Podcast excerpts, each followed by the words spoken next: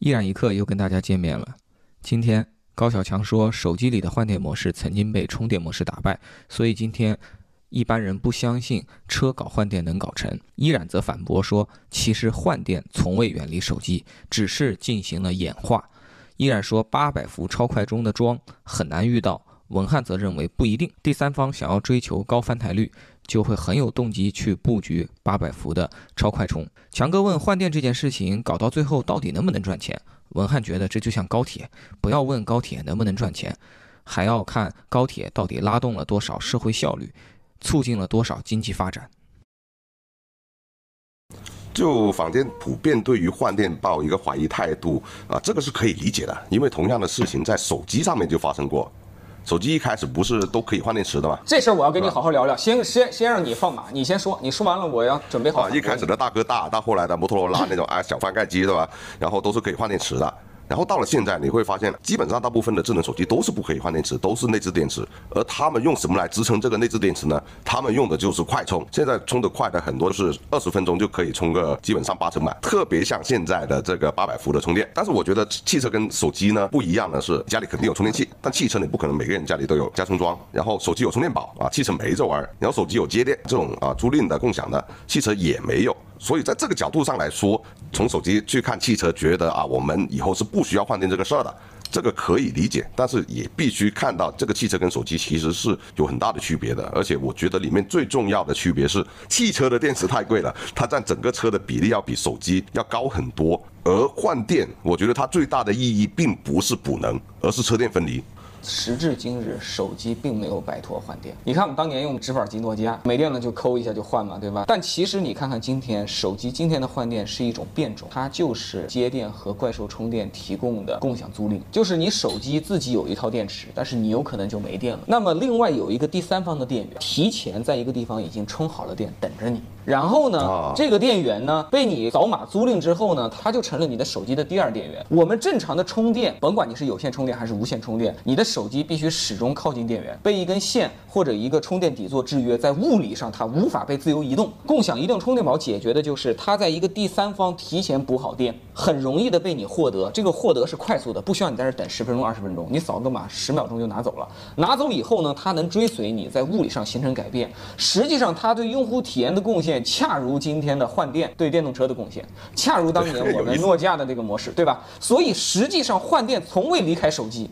所以这个，如果我们打比方的话，对吧？其实手机跟今天电动车是一样的，只要你今天还需要在第三方快速的借租借这个充电宝，这就跟我们今天开这一台未来。或者以后你开这一台非凡的车，开这一台宁德体系的电动车，你出门需要换电，江湖救急是一样的。其实手机里面不能换电，它选择快充和汽车有类似的三元悖论。在汽车里面的三元悖论是造型、坐姿和换电，但是在手机里面呢，它就是换电、手机厚度和防水，它三者只能取二。那很明显，在手机里面大家是愿意牺牲掉换电嘛？假设现在苹果的手机或者我们大家用的手机可以换电，且它能够有相同的手机厚度，且它能够有相同的 IP 六八的密封水平，大家会愿意多花几百块钱去给它买一个换电的功能吗？我是愿意的啊！我举两只手，嗯，我一定愿意。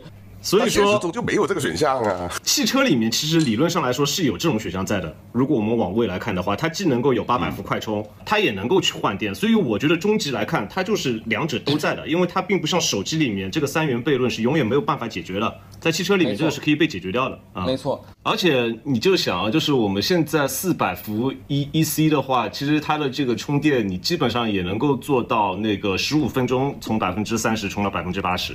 大家真觉得这个速度不够快吗？你有的时候停下车插上电，你抽根烟，差不多就十分钟了。我们不要去看保时捷的那个八百伏，在中国和德国都落地了。它的宣传是说三百五十千瓦的峰值功率。我们看到一个欧洲的用户就说，哎，它达到了二百出头千瓦，他就很高兴了。有个中国的用户呢，他是达到了一百五十千瓦，他就很高兴了。就是你很多时候理论宣传的数字，在实际体验中根本就达不到。因为你会跟你那个充电桩背后的那个电网环境，啊，跟当时周围有没有人在充电，也跟你当时那个电池剩多少电也有影响。而且哪怕这个条件都很理想，它也不是说全程都能去到那个满功率的。其实手机上就挺明显的，像我用那个小米手机，然后它的一些型号可以支持一百二十瓦的充电嘛，它是在某一个某一个时间段可以去到一百二十瓦。但其实它有差不多一半都是在六十瓦以下运行的。像我们哪怕是啊日常的国标的快充，它去到百分之七十五以上以后，它也会降低那个功率。那如果是八百伏的超快充的话，其实它会啊更提早的去降低。所以说，你说真的去比那个充满电的时间，它的差别不会说特别的明显，可能也就啊充大半的电可能就差个十十来分钟。我最近两年先后买了四台电车，我从来没认真的研究过它们充电的特性，但是我的感受就是实际上都差不多。你现在去一个公共的快充，假设它的峰值功率是一百或者一百零五，跟你拿到一个峰值功率是二百五、三百的桩，实际上你在每一次的充电体验的这个时长当中，可能就只有像你说的八分钟、九分钟的区别。而这个时间差对用户来讲没有意义啊！我找到这个桩需要时间，我跟他完成交易需要时间，我在这充电需要时间，然后我离开去干别的事情需要时间。在一个典型的用户行程当中，真正充电的那个时长的占比本身就不是很高。用户更需要的是，当我想要充电的时候，最好离我五百米就有个充电桩。而且去了以后，交易流程特别快。像我上次在那个杭州充一个极客的桩，呃，我开了台特斯拉去，它的那个充电流程特别快，大概十五秒钟我就搞定了一切。然后如果你开着特斯拉去特斯拉的桩，你会觉得更快，因为你直接提箱就插上，你没有任何的交易流程。但是有的时候你去国家电网充电，交易流程就有两分钟。所以现在你所谓的高科技的特斯拉 V 三的桩，或者是小鹏的这种八百伏，或者保时捷的这种超级快的桩，其实我认为给用户体验带来真正的优化，反正效果不是很明显。我觉得那个八百伏最大。大的瓶颈还是在装这一端，我就想问，现在有几个桩是八百伏的？到明年九月底这个时候，明年的秋天有几个桩是八百伏的？它的占比是多少？我觉得在路上你开车能撞到一个八百伏的桩，比你白天撞到鬼的概率还要大。其实我的一些想法会有一些不太一样，方圆，就是我在和一些第三方充电桩。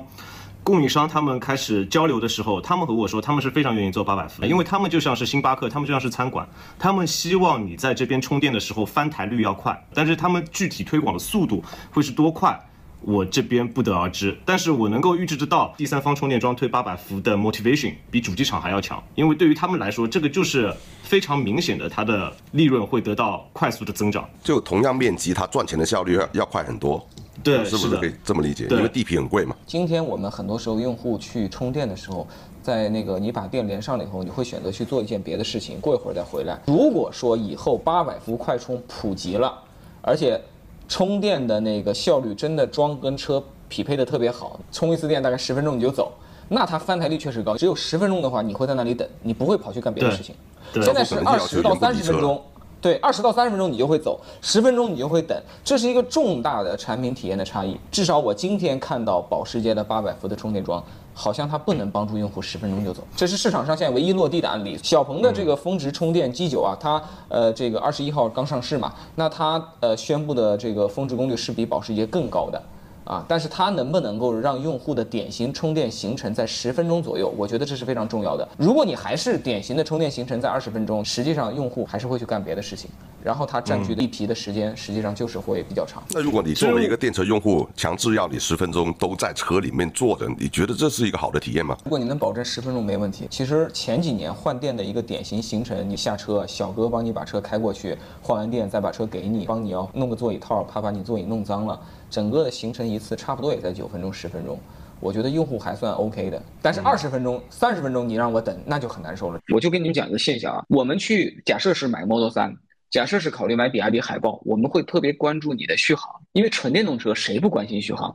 但是你会发现，大家买 ET 五的时候心态很奇怪，ET 五续航说实在的，在这个价位挺拉胯的，对吧？CLTC 标配才五百六，最可恶的是，如果我们选择那个好看的加九千五百块钱人民币的那个。呃，轮毂轮花式轮毂，花式轮毂一选以后，降续航八八折，对，从五百六跌到五百。但是我跟我的朋友都选了，就是你在选未来的时候，用户有一种非常奇怪的心态，我对续航彻底的没有焦虑了。我认为这种心理就是换电站导致的。以我过去的经验来讲，开个七八百公里的，其实靠充电也能搞定。我并不真的依赖换电，但是换电的存在为我兜底了，会让我觉得，假如我有一天开车出去很远。万一我那天充电不方便，我就在高速服务区做个换电，三分钟搞定。这个对用户的心态特别重要。白天其实跟一个朋友打电话聊了聊，呃，因为这个朋友呢是在上汽做这个研发的，我们就交流交流这个非凡的这个换电体系。其实它这个体系，呃，也是有一个价值，就是你看很多的那个电动车现在出车不都是有标配电池和所谓的高配长续航版嘛？然后长续航变版比较贵，用户都喜欢，但是往往因为价格的原因妥协买标配。但其实我的意思就是，如果一个品牌它自己做了换电，用户就会比较心安理得、心甘情愿的去买标配的电池。然后，如果真的大多数用户都这么做，其实带来一个好处就是企业和用户都能节约成本。其实我们知道，纯电动车堆电池，我们都知道，其实它的边际效率是差的，用不上那多的那一部分电。然后你天天多背一两百公斤在那满街跑，就为了几个月，平均几个月可能你能用到一次。其实它是不环保的，它是不不有利于碳中和的。对于用户来讲，也意味着多掏几万块钱。那么如果我做的这个换电站可以让用户少掏钱，可以让企业少投资，可以让整车变轻，整个车辆的工程机械性能都能变好，对吧？我们前面讲的在换电站的投入，它就产生了溢出的正效应。只不过这个效应你很难把它计算量化，体现在财务报表里面。我我上周才写了一个文章，就是电车到底环不环保？就从这个碳中和的角度来来说，其实就是电池越小，啊，那个续航越短的电车越环保。这个这个是个很奇怪的事情。呃，我这边有些小道消息，跟上汽非凡的朋友私下交流，他们在酝酿，最终要把他们的换电体系做成按日灵活升级。一旦这个按日灵活升级搞出来的话，会导致一个结果，就大部分的用户买车就会买比较小标配电池。啊，满足百分之九十五、百分之九十九的日常需求，仅仅在特别需要，一年有那么三五天，有那么八九天，他会去选择按时灵活升级成大电池，这会改变企业的供应链结构，改变产品的配方。也会把车辆的总重量、电池包的总重量给降下来。其实站在一个呃整体的上帝视角的话，它的能源利用效率这个就是会更好一些。如果这个模式真的会大受欢迎的话，我觉得甚至还会影响很多其他车企。而且有一点很重要，就是它也啊衍生了一个电池的租赁模式嘛，就大家就不用去想这个电池衰退以后会怎么样，没有后顾之忧。对，我觉得这个其实也是一个很重要的点，就是。呃，确实，这个跟充电比换电的一个额外的优势，就是用户会觉得我过几年有机会换到新电池，我可以通过付费永久升级换新电池。这个可能对于一个开了三年车的用户，啊，虽然三年后他不一定真换啊，而且很对对对对，给了你一个很好的购买理由。关于换电这个事情啊，我就注意到一点，就其实。目前来说，就消费者普遍对于换电的啊好感比较高呢。是换电其实它不贵，未来它会有啊每年都有好多次的免费换电，然后超出了以后大概是一百八十块钱换一次电池，那就换一个九十度的电池。那算起来啊，像一度电大概也就是两块钱多一点点这么一个价格。那你去快充实际上也要一块多啊。那做换电这个事情到底能不能赚钱？一些新闻说啊说未来做换电亏了几十亿，那这个事情。怎么理解？我觉得首先说亏几十亿这事儿呢，这个不是特别合理。今天要开一个高端的餐馆，假设叫东方红系列，然后我在北上广深圈地，我要开了二十家高档餐厅，然后我这三年投了二十亿，你能说我亏了二十亿吗？我觉得可以换个思路，是我为未来十年的生意投资了二十亿，这些所有的投资是要在未来十年去摊分的，这事儿肯定在这个阶段未来是是不挣钱的。它最终能不能挣钱？我觉得一句话。就是未来以后能不能上量？它以后能做中国特斯拉，它以后能年销量三十万、四十万、五十万台高端车，我觉得它今天所有投入都是值的，对吧？话题本身如果量足够的话，其实也是可以赚钱的，哪怕是为什么不能呢？就是 Model 3和 Model Y 能跑量，你就会觉得特斯拉之前投的再多的超级充电桩都是值得的。Model 3和 Model Y 没出来，你光靠以前的 Model S、X，你投那些东西都是打水漂。我这边就说一句，我们去问一下周围买蔚来的人，家里有很多是没有装的，你问他说，那你怎么解决充电？十个人里面有八个人说，哎，未来有换电，所以你就能知道未来有换电这个东西在别人去买未来的车子里面是是非常重要的一个决策因素。对，是的，我我所以我们得这么想，就是如果我们现在去说，哎呀，中国高铁，中国高铁年年亏，我们国家不应该搞高铁，这个理论一定是错的。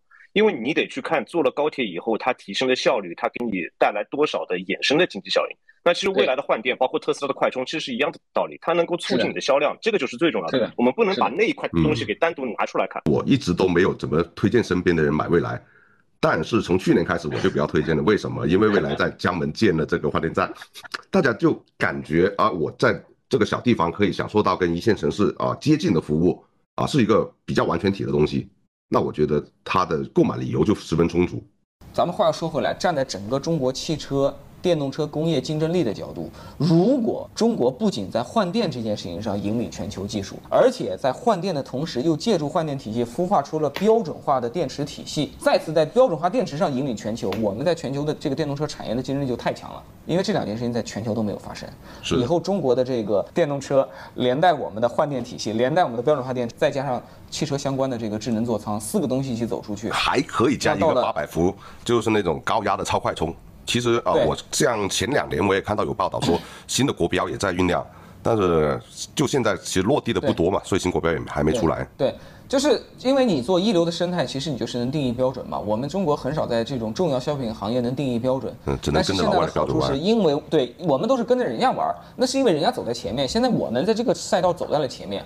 如果我们的车出口到东南亚、出口到印度、出口到非洲、出口的多了，出口到东欧，我们就可以把标准出口出去。标准一旦出去了以后，要翻牌就很难了，对吧？就像在今天，今天谁能挑战丰田和本田在普通混合动力上的全球地位？没有人能挑战，大众通用都绕着它走，你怎么跟他玩？像一开始特斯拉不不也是有自己的标准吗？那后来也是必须要向这个国标妥协。对啊，我觉得特斯拉特斯拉那个标准挺好，但它为什么不能做成主流？就是因为美国只有一个特斯拉，如果美国现在有五个特斯拉，加在一起那个量，对吧？有那么大，它这个标准可能就慢慢变成全球标准了啊。最后我们表个态吧，今天在二零二二年的秋天，你们觉得电动车咱们一上来先只能搞一个，到底是搞个八百伏呢，还是搞个换电，对企业和用户比较有利？我来说吧，就作为一个消费者的角度，我是更青睐于换电模式的，因为我觉得它关键并不是说它作为一个补能模式，而是它给了你一个。更好的理由去买一辆电车，你不用去担心那个续航啊，以后够不够用啊，以后会不会衰退啊，或者说啊，这个电池衰退以后，我这个车会不会大幅度贬值？因为换电模式它带来的是车电分离，我觉得这个倒是换电最重要的一点，而并不是补能。补能我觉得倒是其次的。而八八百伏快充呢，这个事情我是这么看的啊，它就有点像手机充电，各家也有自己的私有协议，不同品牌他们啊自己用自己的啊超快充桩都可以充得很快，但是相互之间啊互通性是很差的。但像手机它的 PD 充电体系形成了以后，就等于是有了一个超快充的国标以后，那这个是其实是以全社会一啊一起去提速的这么一个东西。我觉得未来来说，可能啊超快充会有更多的车啊会去普及，然后甚至会有国标啊，这个是可以展望的。但是短期来说啊，对于我买一个电动车的理由来说，我会更看重换电这个事儿。我来看的话，如果这个企业对未来自己的车企的这个销量的规模是有信心的话，那应该去做换电。因为如果你一个车企你布的换电桩比你在外面的车子的保有量还要多，那我觉得其实是没有意义啊。因为大家也知道这个东西也是需要有规模效应的。因为你铺的如果站点很少的话，这个换电站其实没有办法给用户带来非常好的体验的。用户不可能我去开个四五十公里为了去换一次电。对不对？对于目前来说，销量没有信心的话，他也不用着急着上八百伏快充。八百伏快充，它可以去做一个跟随者，因为我可以预期得到八百伏快充，接下去它的整体的研发的成本和零件的单价都会迅速的降低。结论就是，如果这个企业对于将来的量非常的有野心，而且你手上有足够多的现金流，那就去押宝换电。如果是一个小而美的企业，我觉得换电现在也不要做，也可以去等待跟随。八百伏现在也不要着急着做，两三年后它的成本就会迅速的下来。我觉得文翰跟我的看法差不多，我就不赘述了。我只想从品牌的角度说一下，今天因为充电是全球的主流，那一个东西是主流的时候，就显不出你自己。所以你会发现呢，有一个现象，你看保时捷的那个 Taycan 做了八百伏快充，但没有人买保时捷的时候提到说，哇，因为你八百伏，所以我买你。包括小鹏 G9，我觉得它的八百伏确实是它的卖点之一，但它很难构成一个超级强力卖点，因为任何受众，虽然他承认小鹏 G9 可能是一百万以内。对吧？八十万以内第一个做八百伏快充的，这个这个江湖地位，但是大家潜意识总是会有这种感觉，就是你今天有了，三个月后可能这个大众的某个车有了，再过六个月可能理想的某个车有了，再过六个月可能奇瑞有了，大家总会感觉，对，这是所有人都会做的事情。未来在中国江湖地位特别独特，其中一个很重要的因素是它做了一个别人不走的体系，所以换电实际上为未来的品牌加了很多分。那包括接下来我们看到像上汽的非凡在跟随，宁德在跟随。都会让他们在这个行业，无论是在产业端还是用户端，有一些独特的形象。因为这件事情注定是少数人敢做，少数的比较勇敢的、敢大张旗鼓的搞的人，就会在这件事情上创造出非常大的品牌的附加值，对吧？今天是中国电动车的春秋时代，用户面对几十个选择。麦肯锡的调查以及我们平时去跟用户交流，都很明显发现，对于普通用户，他脑子里能装住的有效的品牌数量就不会超过三个。那你怎么保证用户在三五十个品 logo 里边就看着这三个是你？你得有点特殊性。所以呢，我觉得就是说从品牌的角度，在这个阶段去发力换电，实际上是很有意义的。唐哥你谈的充电车电分离，以及文翰谈的这个规模效应，我我都是百分之百认可的。那总体来讲，其实这俩事儿都不是给最典型的企业做的。如果你今天是个最典型的企业，我认为应该既不做换电，也不做快充。在快充这件事上，你应该等；在换电这件事情上，你应该观望，对，对吧？其实很简单，最后就是说，你等到那个对吧？那个叫什么联盟形成了，你最后去加入这个联盟，研发费也少出，试错成本也少，对吧？对，这是就目前来说最后换电和八百伏它都不是一个刚需，它是一个附加值。